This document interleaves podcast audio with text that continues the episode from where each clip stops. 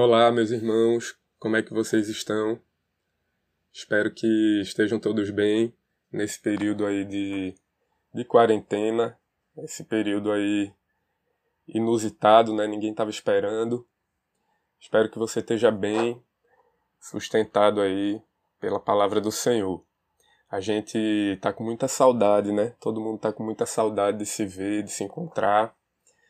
Infelizmente a gente não está podendo fazer isso, mas graças a Deus a gente pode ter esse tempo aqui abençoado para meditarmos na palavra do Senhor, essa palavra que enche o nosso coração de vida, de alegria, de satisfação.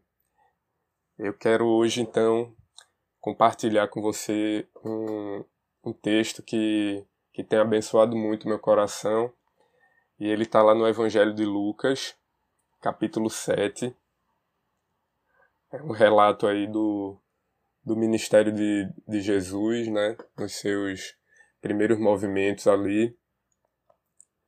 Na verdade, Jesus já está a esse ponto aqui da história ganhando fama. Ele tem feito muitos milagres, muitas curas. Se você volta um pouquinho aí no texto, você vai ver que Jesus curou paralítico, ele curou um leproso, e tem feito vários milagres ah, que, tão, que as pessoas têm começado a, a conhecer a fama de Jesus, né? E essa, essa fama que vai se espalhando ali naquelas cidades vizinhas, né? As notícias vão correndo.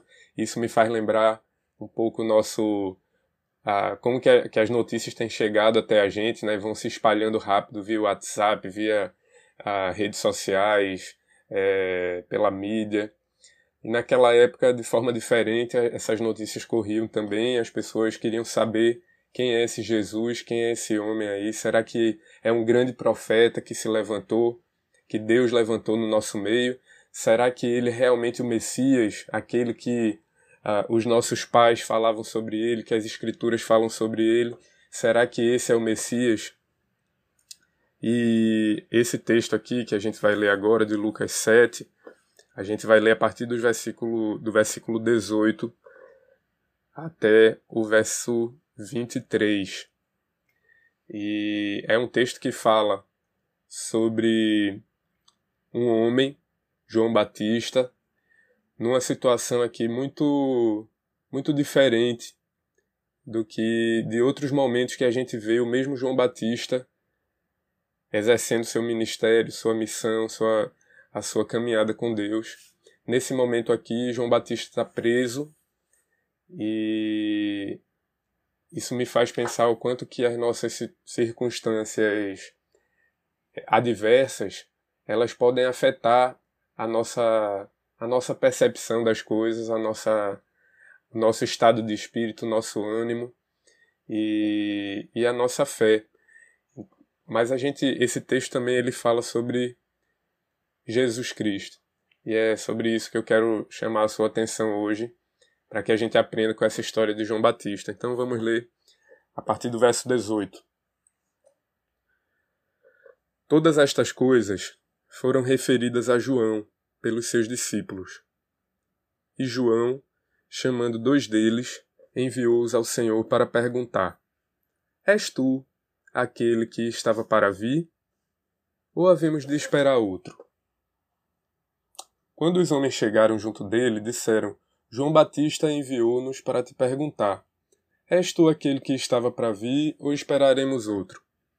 Naquela mesma hora curou Jesus muitos de moléstias e de flagelos e de espíritos malignos, e deu vista a muitos cegos.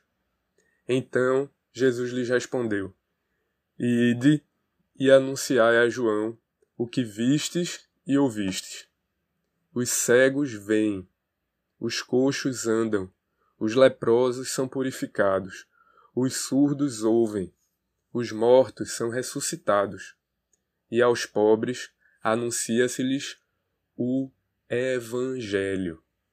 E bem-aventurado é aquele que não achar em mim motivo de tropeço. A gente vê nessa passagem aqui João, um João muito diferente do que a gente encontra, por exemplo, no capítulo 3 desse mesmo Evangelho de Lucas. A gente vê lá no início do, do ministério de João, aquele João que era esse esse mensageiro que o próprio Jesus fala sobre ele aqui. Se você olhar lá no, nesse, no versículo 27 do, do, do nosso capítulo 7 aqui, o próprio Jesus se refere a João como sendo aquele que Malaquias profetizou lá no capítulo 3, versículo 1, aquele mensageiro do Senhor que, que viria preparar o caminho do Senhor, que viria antes do, do Messias para preparar o caminho. E João, ah, no início, ele, ele exerce exatamente esse papel. Ele está ali na, no Rio Jordão, no, no deserto da Judéia, e a Bíblia diz que ele vestia roupas de, de pelo de camelo, comia gafanhoto, mel silvestre e pregava com muita ousadia, pregava com muita é, paixão, a, falando a respeito de arrependimento, né, que as pessoas precisavam se arrepender dos seus pecados. A, e aí ele, muitas pessoas iam até, até aquele deserto e ele pregava esse evangelho com muita ousadia. Tanta ousadia que, inclusive, esse foi o motivo, e ele batizava também as pessoas, ele falava sobre o Cristo, uh, e esse foi o, o motivo dele ser preso, né, essa ousadia, porque ele chegou a, a repreender o próprio rei Herodes, que estava vivendo ali um relacionamento completamente imoral com a irmã, com a, com a esposa do irmão dele, e então João Batista, por ter repreendido Herodes, ele Herodes manda prender João e ele agora está ali encarcerado. Mas João Batista ele tinha uma clareza muito grande de que aquele homem, Jesus Cristo, ele de fato era o Messias esperado. O Senhor Jesus, ele era o Cristo esperado. E nós vemos lá no capítulo 3 João se referindo a Jesus, dizendo assim: Olha, vem aí um que é muito mais poderoso do que eu. Eu não sou Cristo, ele é o Cristo. Eu não sou digno nem de desatar as correias das sandálias dele. João Batista ele tinha clareza e, e a vida de João servia para apontar esse Jesus. Ele, ele não tinha dúvida. Esse homem aí ele é o Salvador. Mas aqui, agora preso, agora tendo a sua, a sua liberdade restrita, sem poder sair e tendo um, um, uma perspectiva aí de futuro ah, muito tenebrosa e de fato João ele terminou morrendo ali mesmo, ah, ele não foi liberto, ele morreu em alguns momentos a gente vê que as escrituras. É, nós vemos nas escrituras pessoas que foram libertas da prisão, como o apóstolo Pedro. Mas nesse caso aqui, o Senhor achou por bem não, não libertar João Batista e, e ele foi decapitado. Mas eu quero chamar a sua atenção para o fato de que situações assim adversas de restrição, de limitação, semelhantes a essa que, que a gente está passando aqui numa escala muito menor. A gente também está com a nossa liberdade aí restrita, né? A gente não pode sair de casa, a gente não pode ir para onde a gente quer. A gente tem também um, uma, uma previsão aí de futuro, né? Dos próximos meses aí, a, onde a nossa vida financeira ela possivelmente vai, vai ser de dificuldade, vai ser de restrições, vai ser de, de aperto para todo mundo aqui no Brasil. E talvez esse, esse cenário aí que se apresenta, ele, ele de fato ele tem um potencial de nos puxar para baixo, de nos desanimar, de fazer a gente perder o foco e perder o alvo da nossa verdadeira, o nosso verdadeiro alvo da caminhada, que é o Senhor Jesus Cristo. Talvez isso porque as expectativas da gente sejam colocadas muitas vezes em lugares errados, né?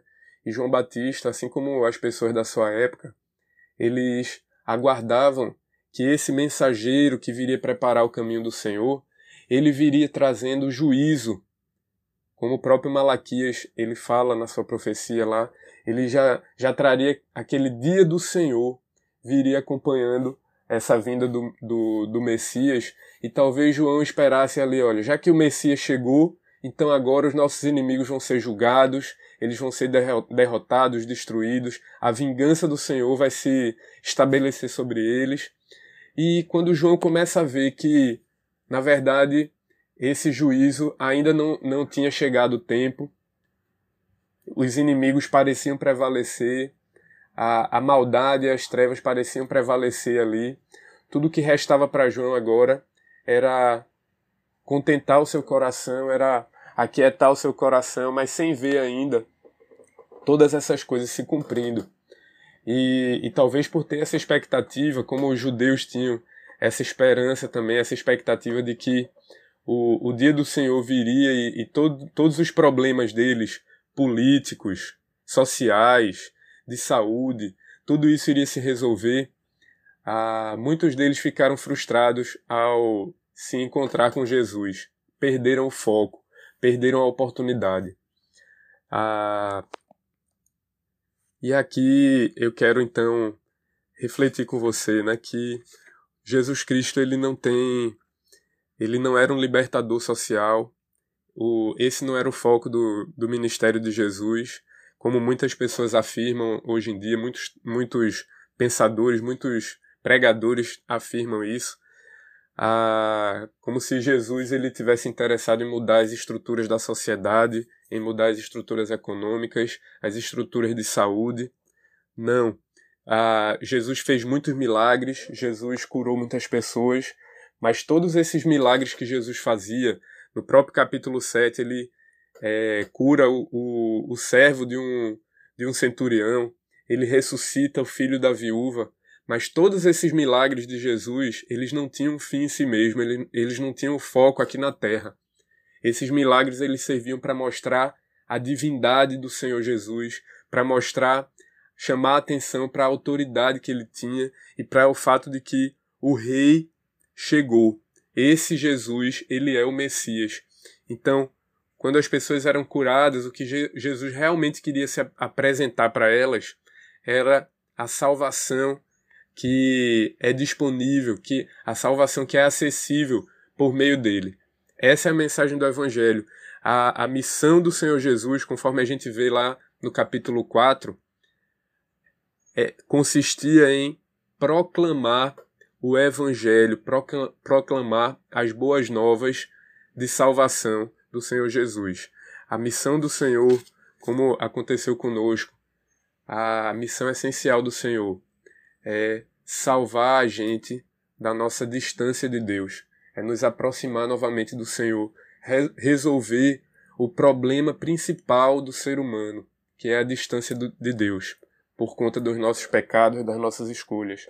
O Senhor Jesus ele morreu para nos libertar desse dessa escravidão do pecado e nos dar uma nova vida, uma vida com Deus.